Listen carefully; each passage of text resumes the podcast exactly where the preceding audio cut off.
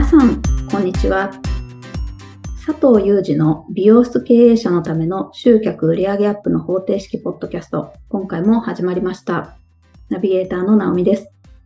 この番組は美容室の経営者さんに集客や売上アップのヒントとなる情報を日常の雑談も合わせてお届けいたします。お話しいただくのは最短4ヶ月で売上を100万円以上アップさせる美容室専門コンサルタントの佐藤裕二さんです。佐藤さん、よろしくお願いします。よろしくお願いします。いや、直美さん、メガネがね、はい。二つ同じ日に壊れましてね。えー、あのにメガネもですかいや、いくつか、なんだかんだいくつか持ってるから、別に二つ壊れても平気なんだけど、さすがです。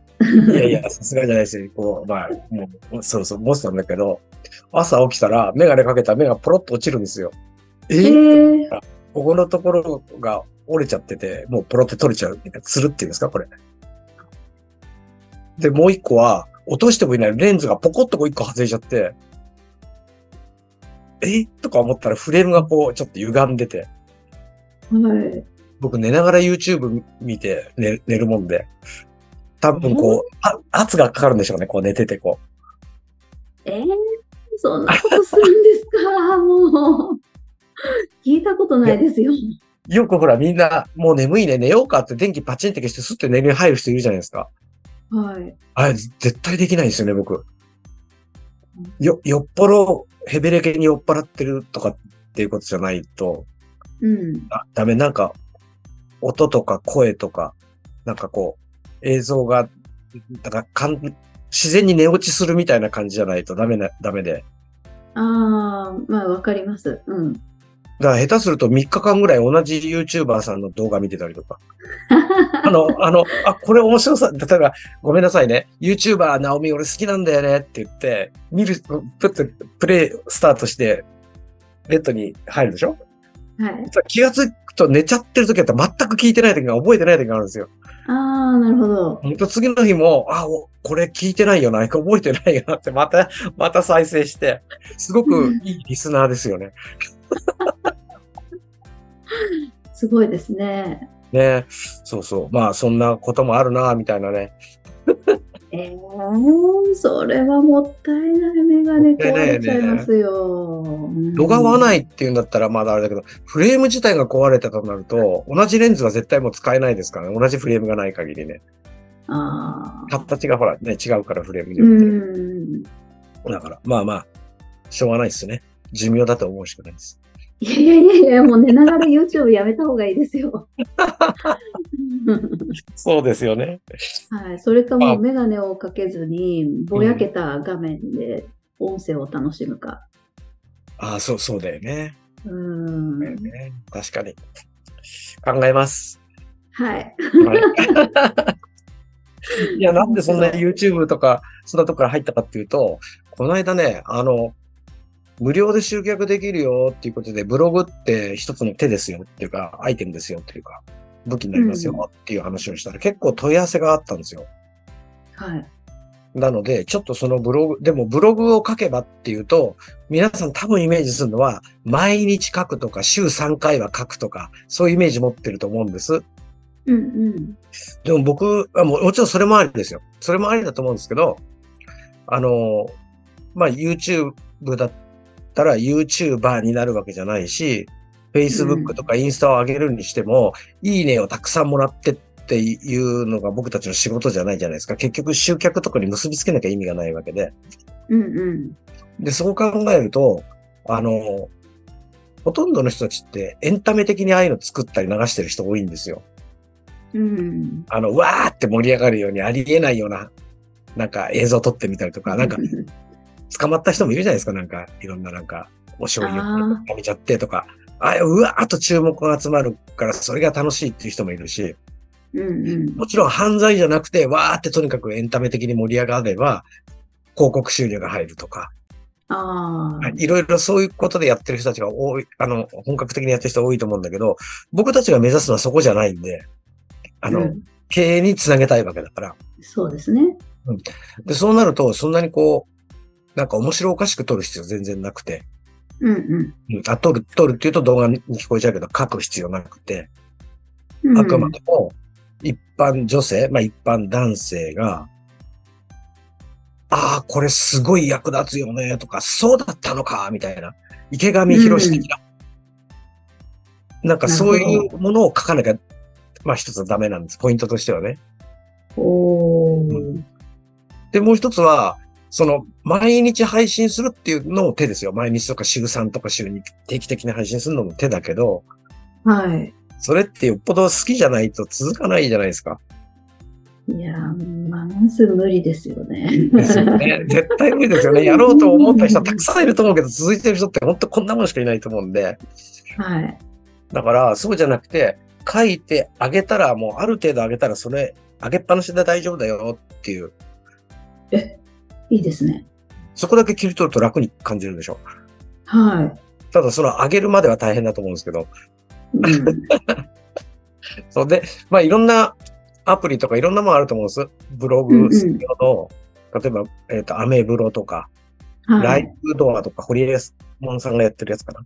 うん。ああいうのもいっぱいで、で全部無料で使えるから、無料で使えるっていうのはいいことだと思うし、うん。それから、ブログサイト、えっ、と、ブ一見ホームページに見えるんだけど、ブログ用のちゃんとサイトを作っておーあげるっていう、ブログをあげるっていう手もあるし、うんうん。それから今、現在、ホームページをお持ちの方だったら、その中の見えないようなところに、そのブログを乗っけちゃうっていう、うーんっていう方法と、まあ3つのパターンあると思うんですよ。はい。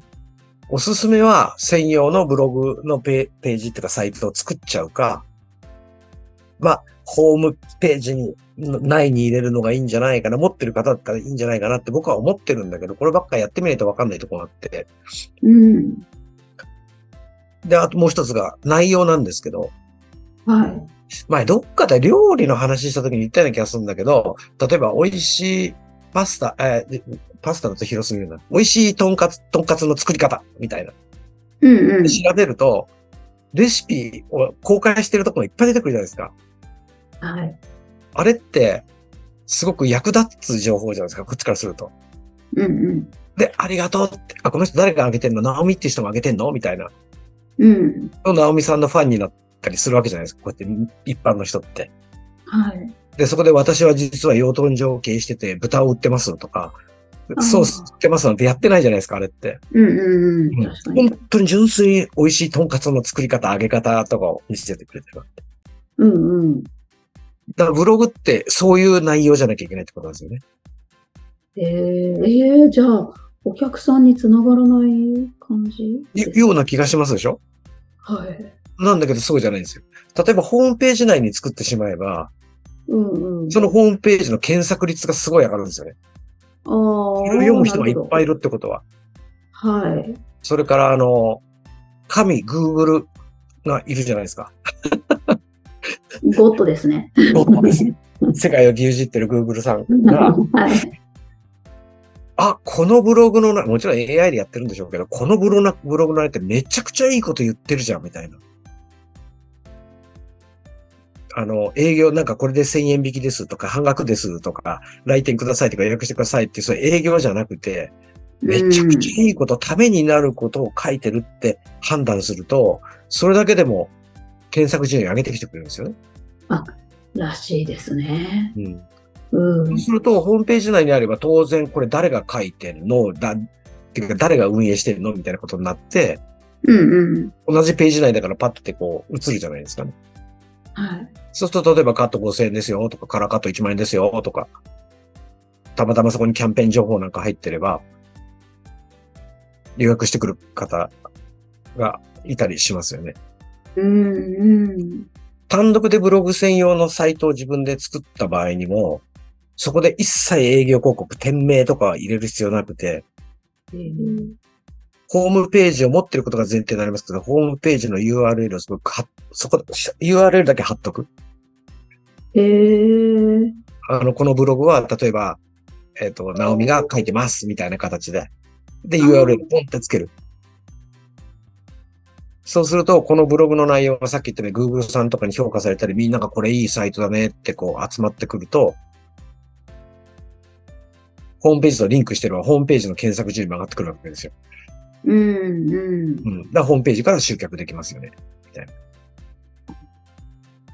もちろん、あの、アメブロとか、ライブドアとか、ああいうのでやっても同じこと、あの、結局リンクを貼っとけばいいっていうだけの話で、おーなんか、ちょっと、ほう、伝わってますかなんか、えーこれ、多分今疑問に思ってる方いると思うんですけど、はいはい。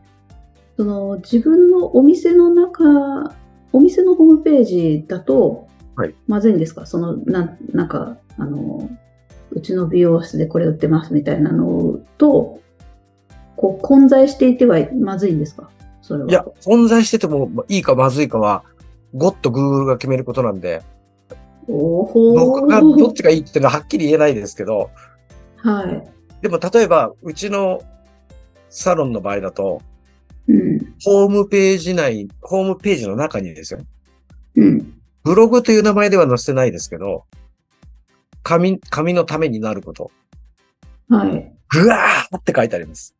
い。へー。でもあくまでもそこのページなんか読む人いないよねっていう体ですよ。ああ、そうなんですか。うん。あの、なんかで検索でそのページに引っかかる人いますよね、もちろん。うんうん。うん。だけど、ホームページを普通にふいって入ってきた人、あ、ここのサロンのホームページだって言って入ってきた人は、多分そこを読まないですよ。そんな長い文章って。うん。なんか悩んでるわけでも何でもないじゃないですか。うんうん。うん。だから、あんまり、ドーンってこう、すごく目立つところに載せてんじゃなくて、ホームページ内に入ってるんだけど、うん。あえて読まれなくてもいいよぐらいの勢いですよ。あーあ、そっか。あ、そっか。Google だと、それこそ、うんと、ある美容室のコマーシャルをするわけにはいかないから広告費ももらわずに。だからそういう商品ページみたいなのは大々的にあの引っ張ってくれないんですね。でブロそうグっていう専門のもう純粋なあ人の役に立つっていうページじゃないと上げてくれないってことか。そうなんですよ。あ、そういうこうん、と。はい。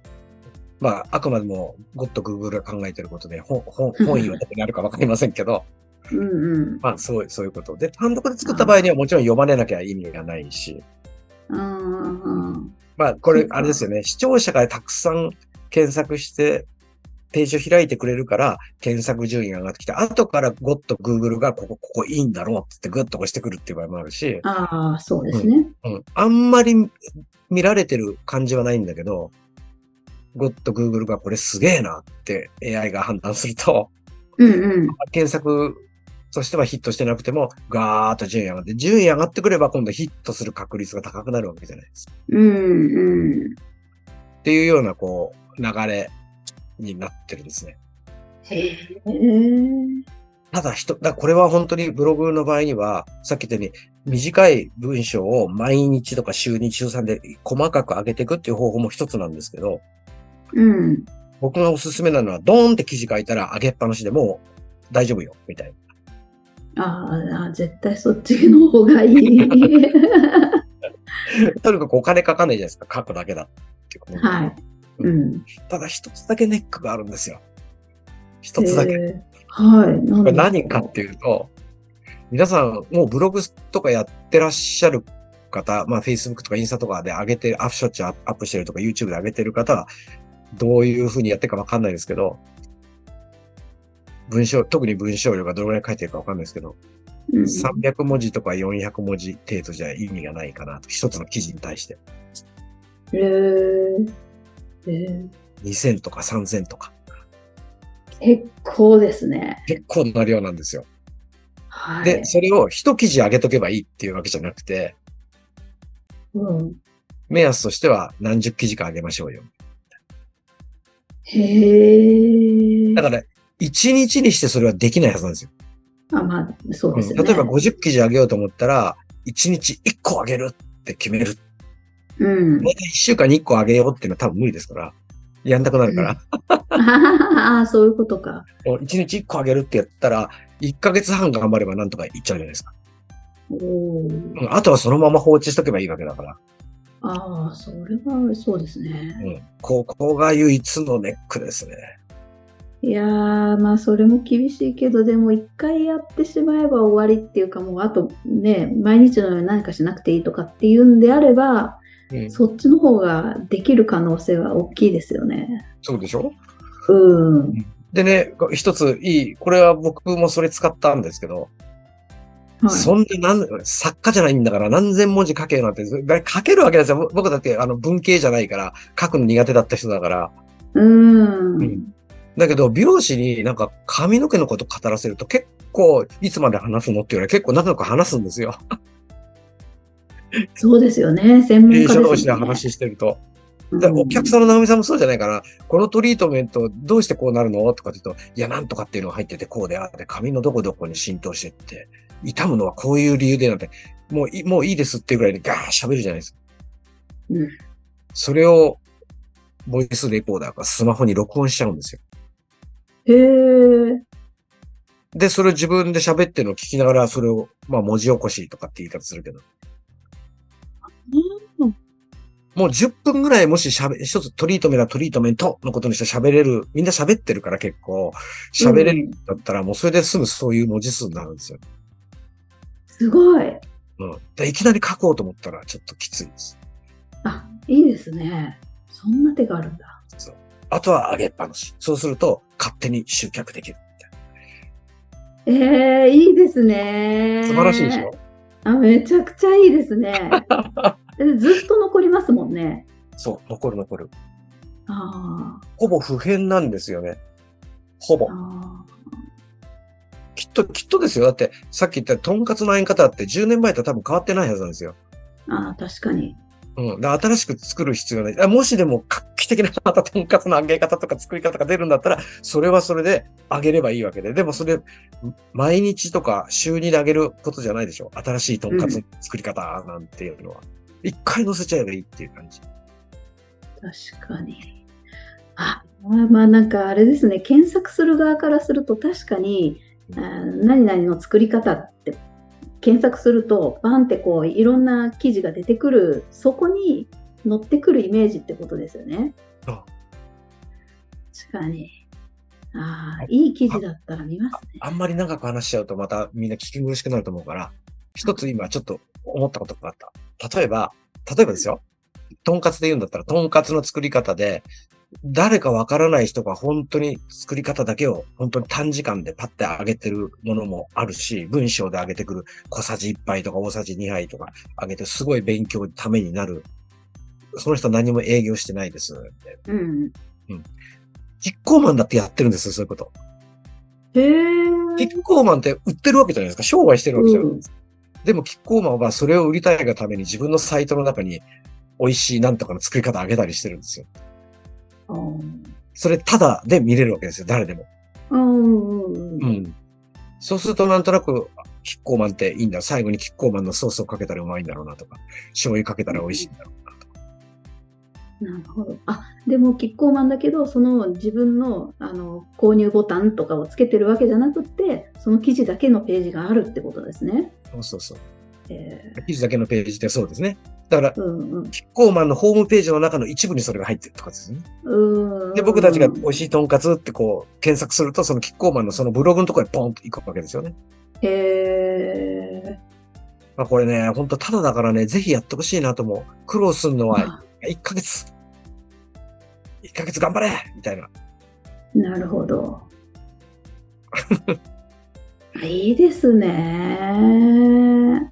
進めてほこれもし協力者がいればなんかちょっとあのトリートメントについて今から説明するから話聞いてくれないみたいなで10分間録音しといてでちょっと悪いんだけどこれパソコン好きでしょみたいな文字にしてくれないってまた誰か誰でもいいんですけどお願いして文字にしてもらったものを自分が最後整えたら完成とか、うんやるようによってはできなくないですね、全然。全然ありです。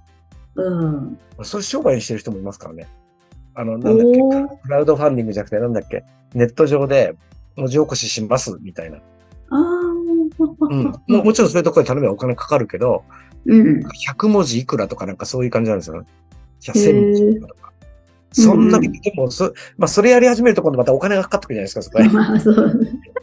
だから、まあ、スタッフとか知り合いとかいれば、それ頼むのが一番だし、うんうん。自分でやれば本当に、ただですよね。そうですね。あの、あれです。ナオミさんも行ってるサロンの、あの、オーナーに言ってみてください。ブログいいみたいですよ。まあ、そうですよね。本当ですよね。いい話聞けますもんね。行くたんびに何か話してくれて、あ、勉強になるって思うわけだから、こっちは。それをブログに、まあ、いくつか何種類か何パターンかとかって残しとけばもうそれで勝手に集客してくれるんだったらまあ今すぐ準備した方がいいです ね。そうです。とにかく無料ですから。 はい。は なるほど。これはいいお話ですね。ありがとうございます。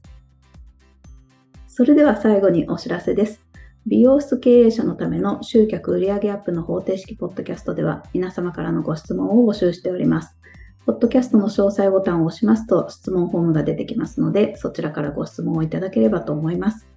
それでは今回はここまでとなります。また次回お会いしましょう。佐藤さん、ありがとうございました。ありがとうございました。